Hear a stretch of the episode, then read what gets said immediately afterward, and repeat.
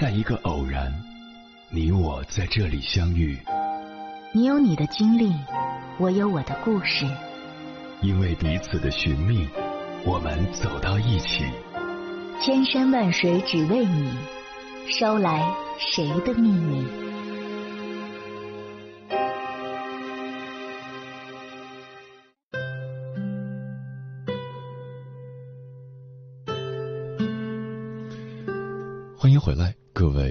行者，这里是正在直播的中国交通广播心灵夜话栏目《千山万水只为你》，深夜不孤单，我是迎波，我要以黑夜为翅膀，带你在电波中自在飞翔。每个人的一生都有一段撑不下去的时光，难熬的时候，你又是如何度过的呢？作家冯唐说。人生有三个空间适合悉心养性：重症病房、山房和书房。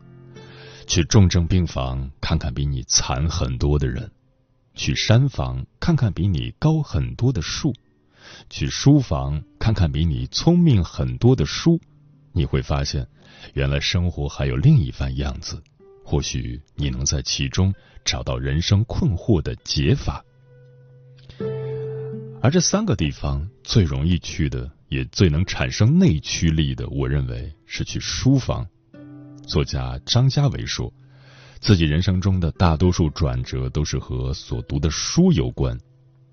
确实，我们遇到的大多数挫折都与自己的眼界和认知水平有关，因为只熟悉回家的那条路，只见过以家为圆心的一亩三分地。只认识出现在日常生活中的人，所以世界虽大，但于己只是小小的一块。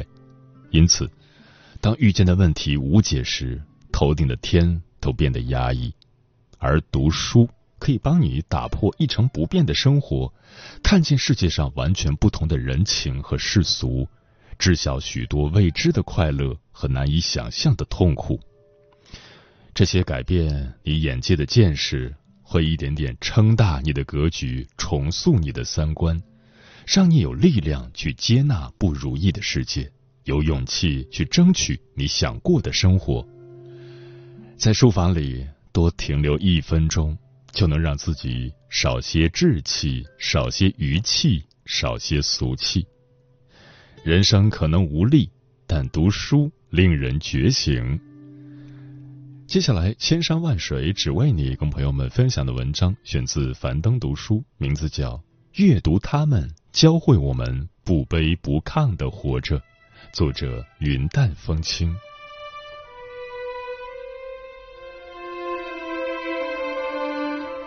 人生如苦旅，青春迷茫，中年危机，都让人难以自已。若你痛苦，觉得撑不下去时，问问自己，想过什么样的人生，成为什么样的人？是像孔子“万箭诛心，犹从容”，还是像苏轼“乐观潇洒，滋味浓”？又或是像杜甫“百爪挠心，咬牙忍”？今天带你重温历史上九位人物的人生，他们历经劫难，最终活成圣人伟人。那种豁达、智慧、永不认输的精神，犹如明灯，也仿佛夜空里闪耀的群星，温柔而坚定地照耀着星光下步履匆匆的赶路人。读着他们，从他们身上感受光明，获取力量，我们可以继续骄傲的前行。第一位，孔子，心若安定，万事从容。如果有人诋毁、重伤你，你会如何？生气、回击、两败俱伤？孔子在遇到别人造谣他时，他却来了个神回复。《论语》记载，公伯僚造谣重伤孔子，有人替孔子鸣不平，跑到他跟前说：“我帮你杀了公伯僚，再暴尸三天。”孔子淡淡回应：“道之将行也，于命也。”道之将废也于命也，空伯僚其如命何？他认为我坚持的道，不论是成功或者失败，都由天命决定。空伯僚能改变天命吗？他所思所想有他的理想和大道，追求大道的人从不为琐碎纠缠，境界高的人狭路相逢让人三分，高层次的人恩怨得失不存于心。孔子有至高的理想和追求，贯穿他一生的始终是他遵从本心的淡定从容。他从不怨天尤人，一生上下求索。下学而上达，知我者其天乎？家境贫寒却刻苦上进，十五岁立志学道，三十而立，四十而不惑，五十而知天命，六十而耳顺，七十而从心所欲不逾矩。他一生光风霁月，修身治国平天下，坚持至心，努力去遇见一个更美好的自己。因为内心坚定，吃尽苦头依然从容，被世人嘲讽，他安之若素，从不费力证明自己。周游列国宏道，受尽白眼，尝尽辛酸。他自嘲如丧家之犬，但内心三军可夺帅，匹夫不可夺志。他不忧不畏不惧，一生治学宏道，奠定了中国文化璀璨的底色。打造千年文明精粹，心若安定，万事从容，历经万般红尘劫，犹如凉风轻拂面。第二位，苏东坡，无论顺境逆境，潇洒自得其乐。我们每一个人都希望一生称心如意，岁月静好。但横空出世的天才苏东坡，一生宦海沉浮，颠沛流离，三次被贬，他足迹踏遍大半个中国，不是被贬，就是在被贬的路上。别人被贬，轻则抱怨，重则郁郁，而随遇而安、潇洒又有趣的苏东坡，却把贬谪当成旅游度假，把流放的日子过得风生水起，写成浓墨重彩的名诗。初到黄州，他自笑平生胃口忙，老来事业转荒唐。但后来却越来越过得生动有趣，咂摸出滋味来。沙湖遇雨，别人躲避犹不及，他却迎着风雨前行，心里反而增生一股豪气，吟出了“竹杖芒鞋轻胜马，谁怕一蓑烟雨任平生”的千古名句。在惠州，他更是乐在其中，治愈了自己，也治愈了身边人。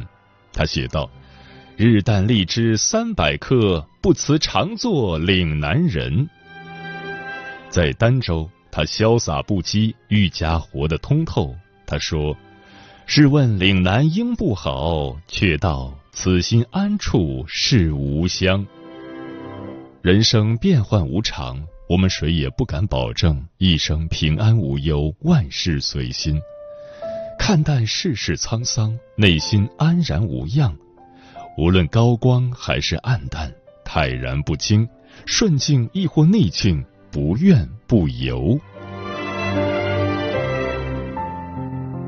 第三位，欧阳修，活在当下，做个快乐的人。人之从太守游而乐，而不知太守之乐其乐也。欧阳修自幼文采出众，因为尊崇自然真实的本性，他一反社会上文风的空洞米粒，自创通达平易的行文风格，满腹才华掩不住。很快，他金榜题名，洞房花烛，春风得意赴西京上任。有次。欧阳修与好友入嵩山赏雪，面对如诗如幻的雪景，他乐而忘返。贴心上司不忘送来美酒佳肴和歌舞助兴，欧阳修暂时放下公务，活在当下，尽情做自己。他把所有的诗意和快乐付诸笔墨，文章更见精进。范仲淹为挽救国家，立志改革。以为国之重臣的欧阳修毫不犹豫地写下谏书，力挺忠臣。他不图私利，不顾生死，只为正义发声，忠于内心。耿直的欧阳修后来被贬滁州，但他没有颓废，反而倾心政务，造福百姓，轻徭薄役，与民同乐，日子过得潇洒快意。最能同其乐，幸能数以文者，太守也。太守为谁？庐陵欧阳修也。欧阳修过后，世间再难见如此快乐清醒的老头。活在当下，不畏过往，不惧将来，做个快乐而纯粹的人。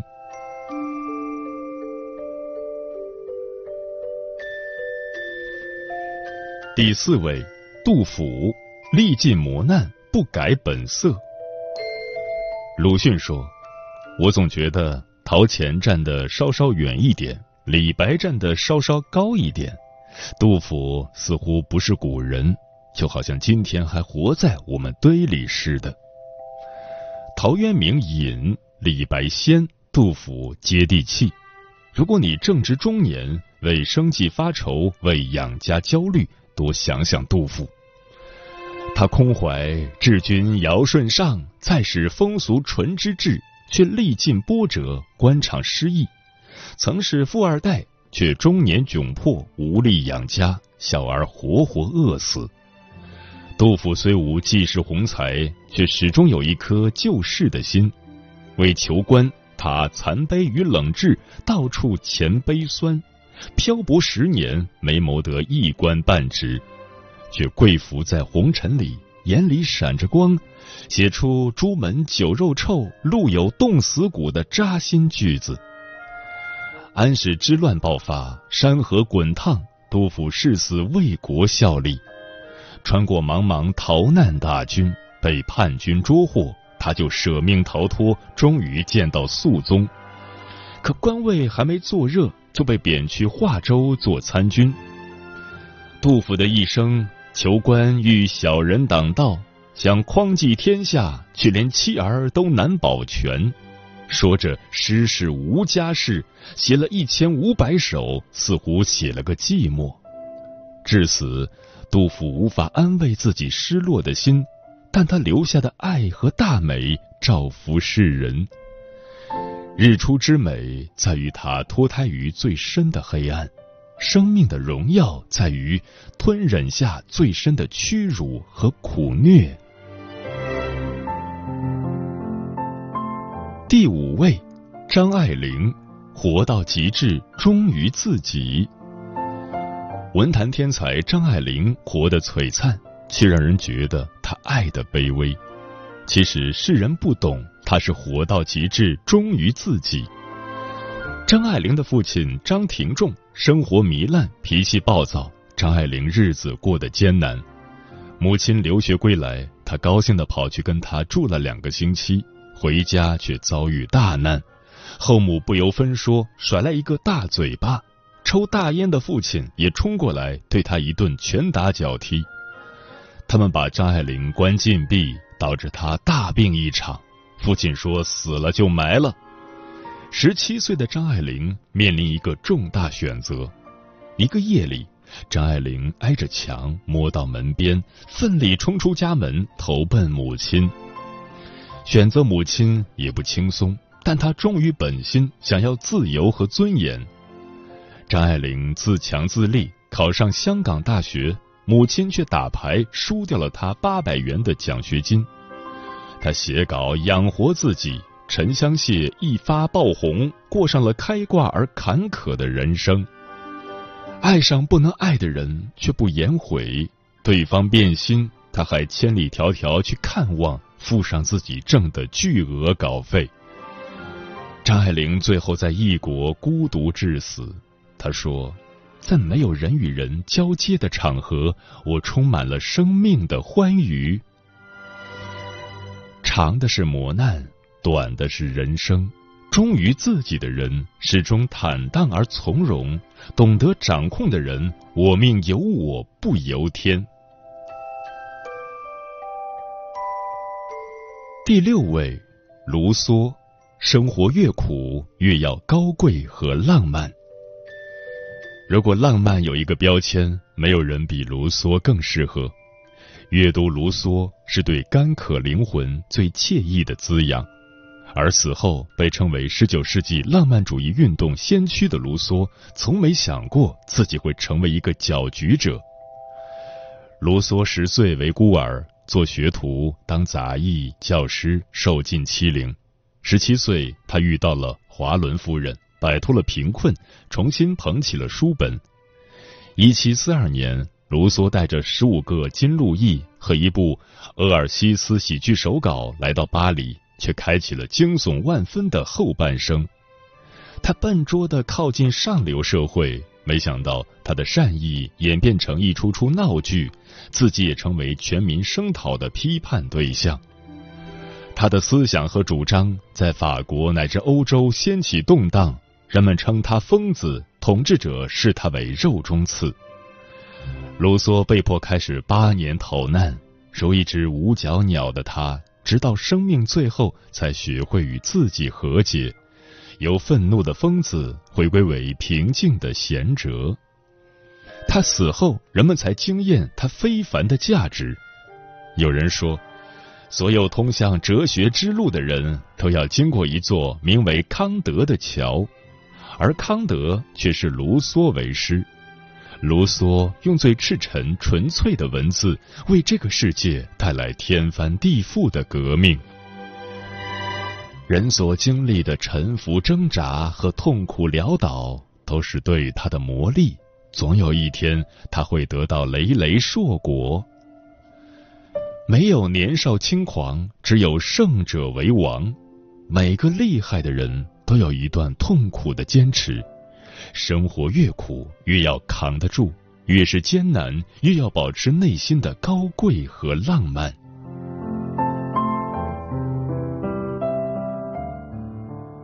第七位，达芬奇，起点低也要活得惊艳。很多人知道达芬奇是从他学画蛋，善于把事情做到极致。达芬奇的开挂毫不为奇。但他的创造力实在惊人，人们感叹他简直就是一个穿越者，要不就是被上帝吻过的神人。他是天才科学家、发明家、画家，人类绝无仅有的全才。这位绝世天才童年却暗淡坎坷，母亲早离世，父亲不肯承认他，直到他遇见了生命中的贵人——艺术家维罗基奥。维罗基奥画基督受洗，让达芬奇画一个小天使。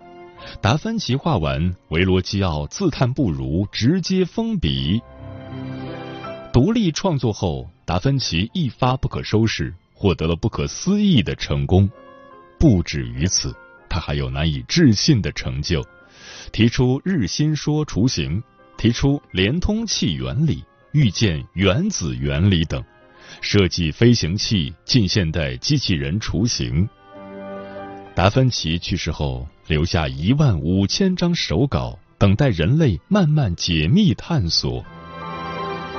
爱因斯坦说：“达芬奇的科研成果，如果在当时就发表的话，科技可以提前三十到五十年。”无情碾压地球人智商的达芬奇说：“勤劳一日，可得一夜安眠。”勤劳一生，可得幸福长眠。达芬奇凭着天才加上勤奋，最终精彩绝绝，登顶峰顶。鸡蛋从外打破是食物，从内打破是生命。人生易事，敢于从内打破自己，就一定会成功。第八位，爱因斯坦。被说笨，却走出最完美的成功曲线。说起物理，人们想到爱因斯坦；说到智商，人们会带入爱因斯坦。这位物理界的天花板，他的名字甚至没有跟别的科学家一样变成单位，因为他不需要这种方式来铭记。二零零零年，《时代》杂志评出一百位世纪人物，每一个都是顶尖。而这本杂志的封面是爱因斯坦。有人说，爱因斯坦获得诺贝尔奖不是爱因斯坦的光荣，而是诺贝尔奖的光荣。其实，爱因斯坦小时候并不聪明，他被老师怼：“你以后不会有出息。”老师嫌弃他坐的小板凳，小爱因斯坦却不慌不忙拿出另两个粗陋的作品：“这是我第一次做的，这是第二次，刚刚那只是第三次做的。”虽然被批评，小爱因斯坦却不屈不挠。他敢于尝试，喜欢探索。他被怼也不怂，勇敢反驳，说出事实。凭着这股认真负责的劲，他长大后才漂亮逆袭，创造伟业，成了伟大的科学家。成功等于艰苦的劳动加正确的方法加少说空话。伟人一生不可复制，但成功公式告诉我们：咬定目标，脚踏实地，即使不被人看好，也要在苦难中开花，埋首前进，努力到无能为力，拼搏到感动自己。第九位，莫扎特，极致的热爱造就无上的成功。古典音乐最伟大的作曲家是谁？自然是莫扎特。神童、贫穷、早夭，极致的热爱与勇气，这是莫扎特的成功，也是他的命运。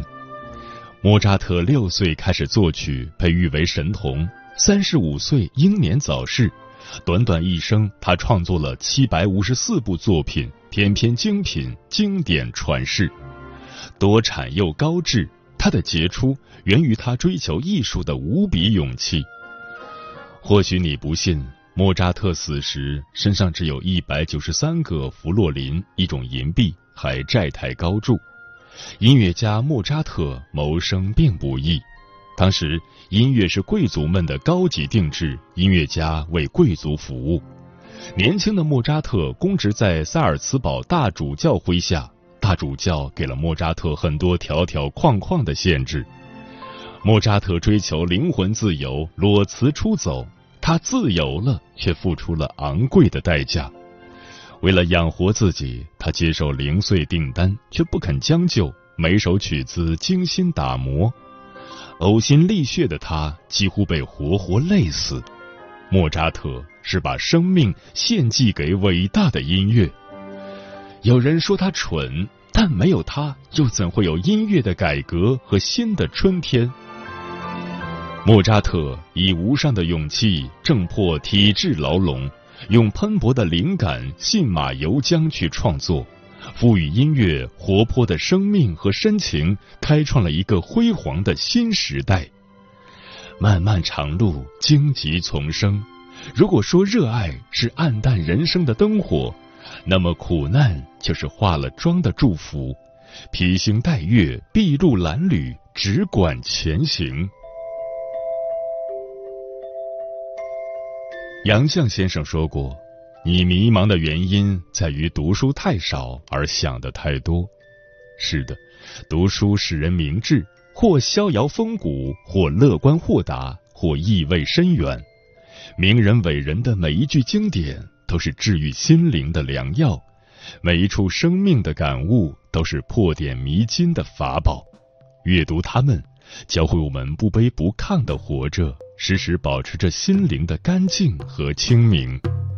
他们用一生修行来感悟，我们用感悟来修行一生。与朋友们共勉。那是一片蓝葡萄。挂在隔壁的天尽头。